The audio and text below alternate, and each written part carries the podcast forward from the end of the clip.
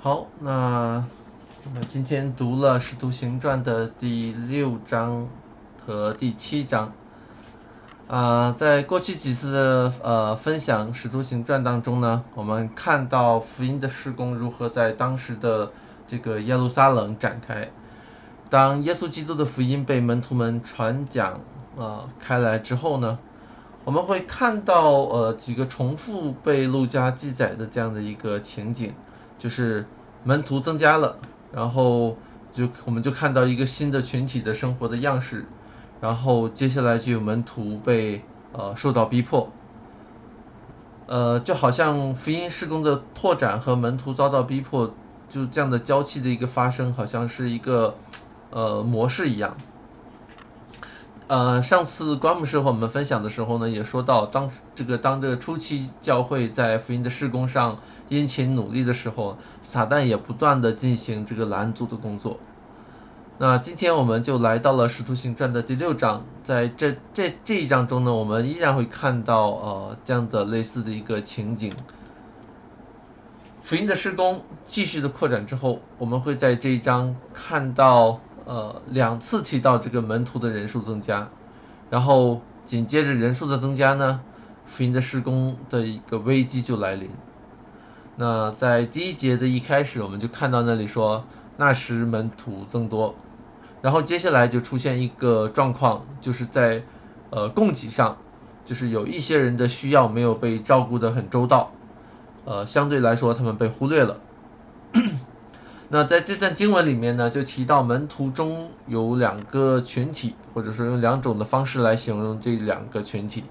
呃，一群叫被称为说希利尼化或者希腊化的犹太人，另一群呢是呃希伯来人。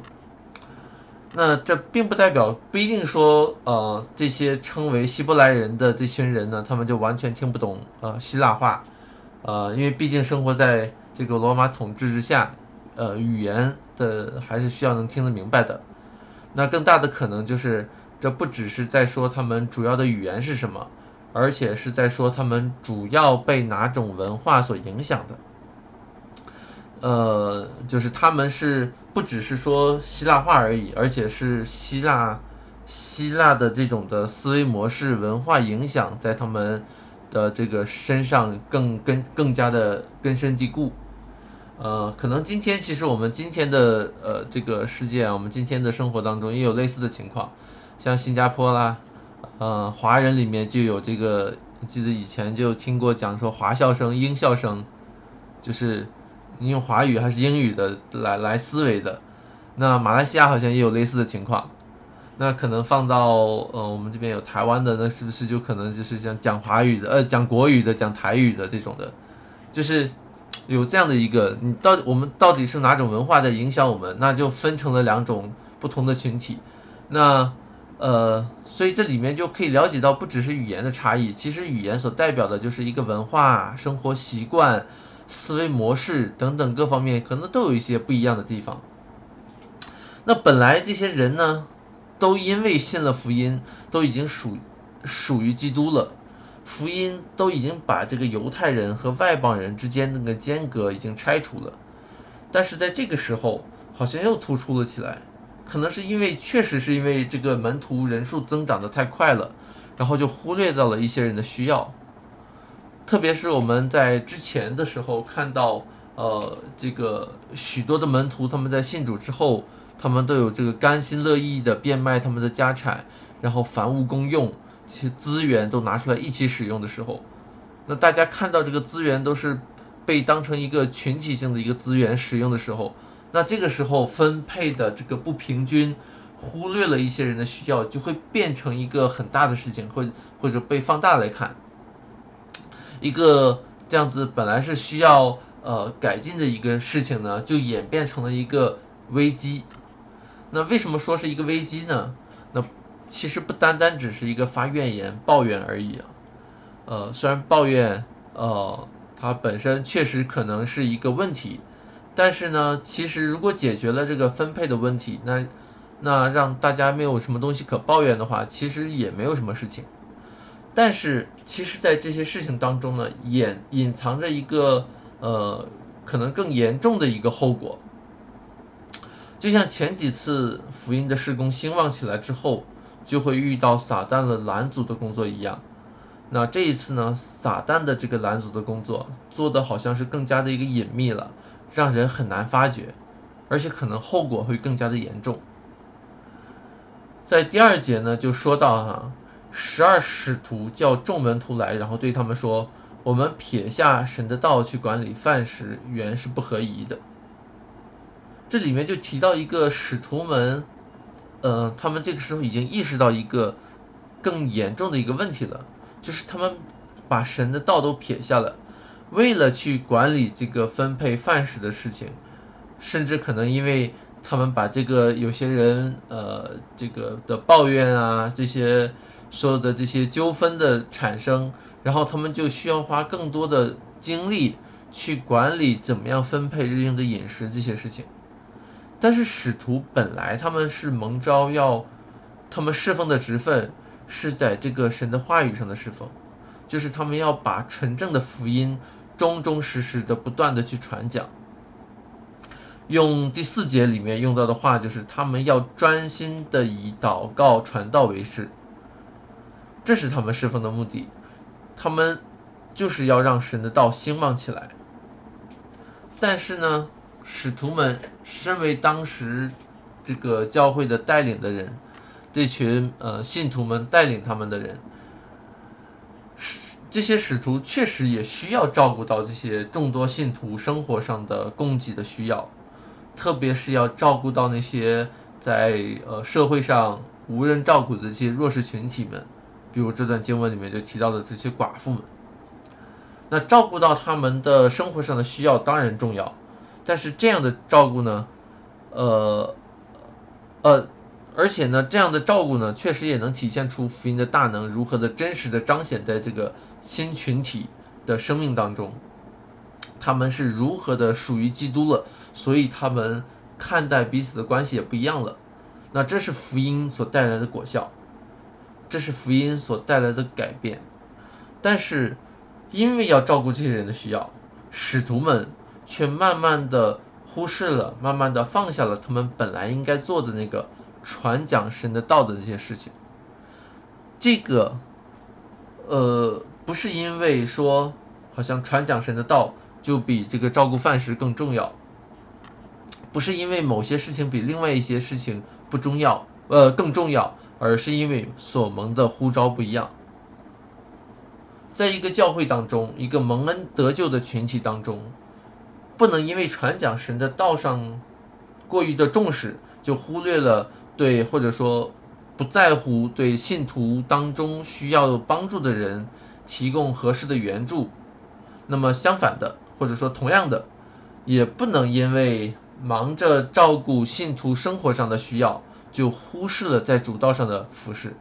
两个同样的重要。那同样的重要，神就兴起。呼召不同的人在不同的事情上来呃一同的来服侍。那对于当时这些使徒们来说，传讲主道，他们在这件事情上是他们的呼召。那如果在这件事情上分身松懈下来的话，那么接下来整个的教会就会有面临一个很严重的问题，就是谁来那如果他们不传讲，那谁来传讲呢？如果教会在真道上没有根基的话，或者说根基动摇了的话，那么这接下来一代一代的信徒，他们的生命，他们的整个属灵里的需要，谁又来照顾他们？呃，这方面的需要呢？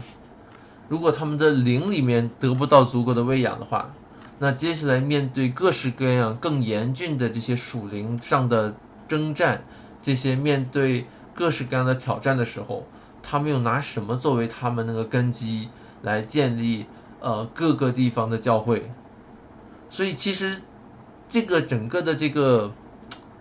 呃被称为危机的这个啊，其实就是因为他们在真道上呃让他们分心了，甚至是因为应该做的一些事情而让他们分心了。这种隐藏着的一个危机，呃，其实最。呃，历史历代的教会都非常的是一个很严峻的一个考验。甚至在今对今天的教会也是一个严峻的考验。前两天我就参加一个呃呃一些牧者们的一个网上的一个聚会啊，呃大概有可能十个人左右多一点的这样的一个呃呃一些的牧师，然后来自亚从不同的国家的教会的牧者，那我们就在这个彼此分享的就近况，然后接着分享需要带导的事情的时候呢，那有好几个这个牧者就分享到，他们在最近这个 COVID 这个期间的时候啊。就发现各自教会中，特别是这个牧师长老们，呃，会把许多的时间都用来讨论或者说思考如何面对这个疫情的一些控制，啊，或者说应付政府的一些政策上的一些种种的事情，就花很多的精力需要去啊不断的研究，不断的要讨论，啊，和以前相比呢，大家就发现说自己。呃，在这个福音的施工上呢，好像都松懈下来了，好像想的没有以前那么多了。教会中不论是牧师还是长老，或者是一般的弟兄姐妹，和疫情之前相比的话，好像都没有那么关心在福音上的施工了。而且大家也都意识到这个情况其实需要调整的，然后也需要大家彼此为这个事情带导，呃，教会和教会之间都互相的一个提醒。呃，这个弟兄姐妹，呃，教会里的所有的人，当看到不同的人在福音的施工上松懈下来的话，都有一个责任，彼此的提醒。我们在疫情之下呢，当然，呃，可能和当年的这个使徒们遭遇的情况呢，呃，是有一定的类似的情况，只不过呢，就是当时是在这个寡妇的供给上，可能呃产生了一些抱怨。那今天呢，可能有的时候是换成了对疫情的抱怨。那可能呃，像是有些地方呃，对这个对于一些政策的这个要求不一样，那就不像是这个这个使徒行传这边说的是说希腊化的犹太人，把人分成说希腊化的犹太人和希伯来人。那可能今天的话，我们就说分成了把门徒分成了打疫苗的和没打疫苗的。啊，或者说这个回到教会的时候，就唱诗歌的，呃，和坚持要唱诗歌的人和坚持不能唱诗歌的人，因为这个唱唱歌的时候口水会喷嘛，所以可能就分成了这两种人，然后就互相的抱怨。然后还有许许多多各式各样的情况，可能每个每个地区每个国家都不一样。那这些所有的情况呢，都会让我们这些人把眼光转向福音之外的事。让主的道的传讲受到了影响。那我们回到今天的这个经文继续下去啊，在第三到第六节中呢，我们就看到，当大家看到问题了，然后就选出了七个来七个人来负责这些事。那目的是要借着所有人同心的搭配着这样的侍奉呢，好让主的道能够兴旺起来。第七节呢，就说到神的道就兴旺起来，在耶路撒冷门徒数目加增的甚多，也有许多祭司信从了这道。啊，然后接下来的这个，在这个里面呢，这七个人里面，就提到特别提到一个人的时候，他的形容词会多一些，就是斯提凡。那就也知道接下来的主角可能是讲的多嘛，可能主角就是他了，重点就要讲他了。那第五节就称他，就形容他说是呃大有信心、圣灵充满的人。第八节又形容到说，呃斯蒂凡满得恩惠能力，在民间行了大奇事和神迹。而且当有人起来反对主的道的时候呢，这个斯蒂凡还能起来回应，做护教的一个工作。那接下来再从第六章的八节开始，一直到第七章的结束呢，都是记载了这个斯基凡，然后一直到他殉道的事情。那今天我们先来看六章的八到十三节的部分啊，我们星期五在聚集的时候，我们再继续看第七章的部分。呃，我们刚才开始的时候呢，就提到说《使徒行传》之前让我们看到的一个重复，就是福音传讲。门徒人数加添，然后危机呢就接踵而至。那之前是门徒增多，然后就带来了一个隐秘的一个轨迹。那现在到了第八节这边，呃，我们看到，甚至连这个不光是门徒增多，甚至连祭司都有人信主了。哇，这个是一个很大的事情啊！可能之前只是一些底层的这些民众们，呃的一个事情。那现在对这个犹太教里面的人来说，哇，你居然连祭司群体都已经被渗透进来了。我这个这样的一个挑战呢？比之前呢是要这个更更更大更严重的一个，那所以这次的危机呢就啊和之前这个彼得他们就是在之前的章节彼得他们也被这个工会抓嘛，那好像待遇彼得的待遇就跟这个斯蒂凡的待遇就差不多，那都是被抓了，而且这次斯蒂凡。这个反对斯蒂法的人好像都联合起来的样子，就不只是这个长老们，连百姓也参与了，然后这个大家都联合起来，而且还有一些这个不同地方的会堂的人。第九节就说到，当时有称呃利百地拿会堂的几个人，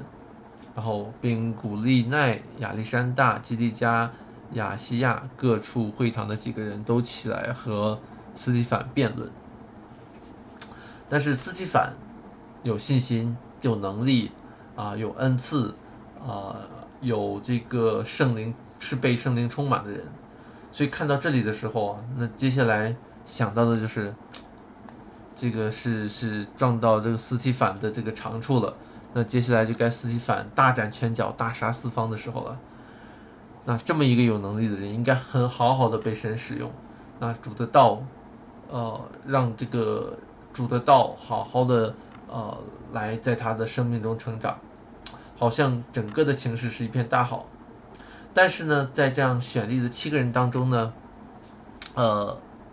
这而且被形容为最有能力的这么一样的一位，最最突出的这么一位，却要面对最大的一个逼迫，就好像呃情况刚刚要好转一些，危机就马不停蹄的要来到一样。而且接下来这个形容啊，我觉得陆家讲的也非常的呃讽刺，就是呃看到这些反对斯蒂凡的人，他们辩论的时候辩论不过嘛，然后就找人指控斯蒂凡，而且指控的这个理由叫做啊棒读摩西和神的话，但是呢很很巧妙的一个记载，就是在第十三节的时候。说到这个指控的时候，形容他们是设下假见证，自己用假见证来指控别人，来践踏摩西的律法，呃，谤读神的话，这些指控他的人自己连十诫都不管不顾了，都撇到一边了，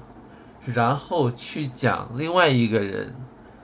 违反了摩西的律法，这个好像很讽刺了已经。那这个问题出在哪里哈？就是对这个犹太人来说的话，呃，其实因为他们不认识基督，所以他们本质上从我们的角度来看的话，他们根本不明白神的律法，从最起初到呃末了，神的心意到底是怎么样的一个呃显明出来。他们呢，只能把这些律法当做一个规条，当做遗文。他们只能是一条一条的去努力的去遵守，但是可能也知道自己其实守不了，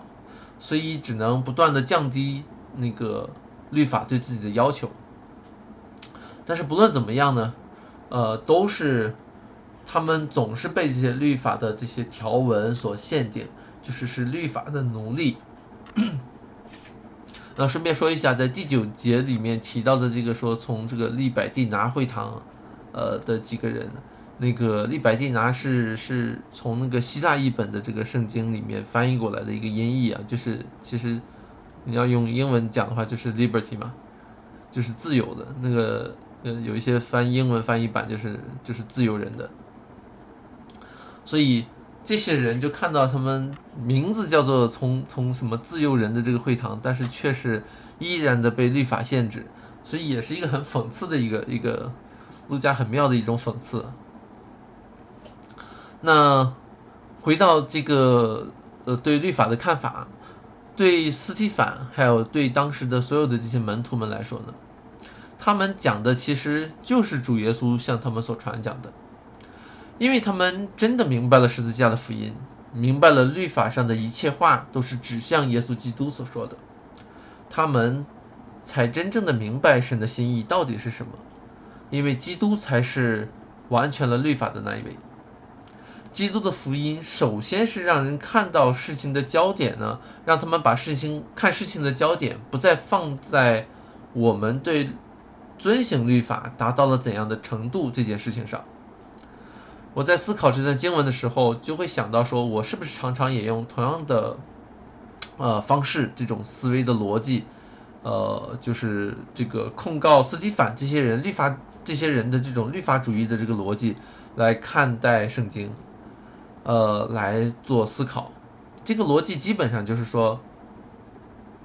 总是想着，呃，靠自己来遵行一部分神的律法的标准，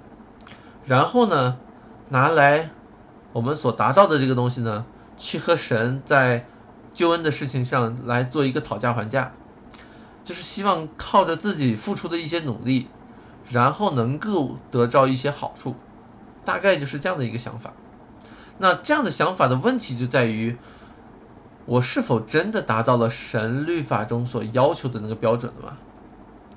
就是，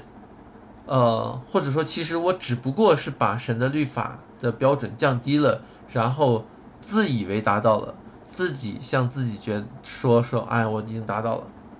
比如说，我今天去帮助一个关心一个人的时候。或者帮助一个人的时候，说，哎呀，我最起码我这么多人没有爱，但是我最起码爱了这个邻舍嘛，好像好像就觉得心里面舒服点，虽然没有那么的爱，但是总是多多少少爱了一点嘛，呃，舍己的功夫上总是做到了一点点嘛，今天比昨天好像好了一些，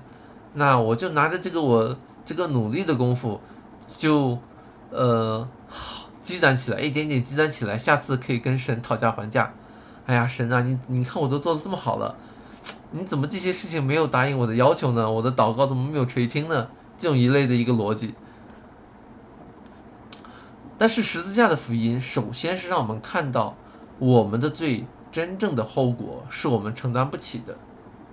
我们违背律法的那个后果是超乎我们能够承担的。十字架的福音就是让我们看到，对那位呃那。这个呃，真正的对神的律法的遵行，对律法所要求的意义，到底是一个什么样的高标准？十字架就是让我们去看向那个基督所成就的意义，到底跟我们自以为的义差距在哪里？这些要定斯提反的这些罪的这些人呢，他们控告的理由是说斯提反糟践了圣所和律法。其实恰恰反映出这些这个这个理由啊，糟践了圣所和律法，其实也反映出来所有人的境况。呃，只不过基督的福音就是让我们承认自己是糟践圣所和律法的一些罪人，而那后果呢，却是由那位基督亲自担当了。律法主义就是不断的要求我们。警戒我们，让我们不要去违反神的律法、神的旨意。但是福音却让我们意识到，我们在神的律法，呃，我们在面对神的律法的时候，是何等的亏欠，是何等的不足，也让我们看到我们所领受的这恩典是何等的浩大。我们是因着这福音不断的去悔改，不断的去归正，在福音中遵行神的律法，不是因为我们能做到什么。而是因为我们知道自己还没做到什么，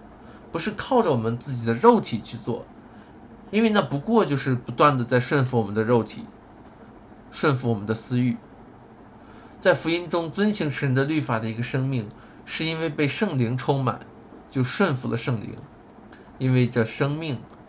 是在基督里的新生命。我们在。看到或者在听到这个糟践圣所和律法的时候，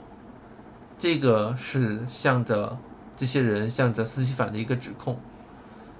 那这个指控其实不是让我们看到哦我没有我没有，而是让我们看到其实我们都是，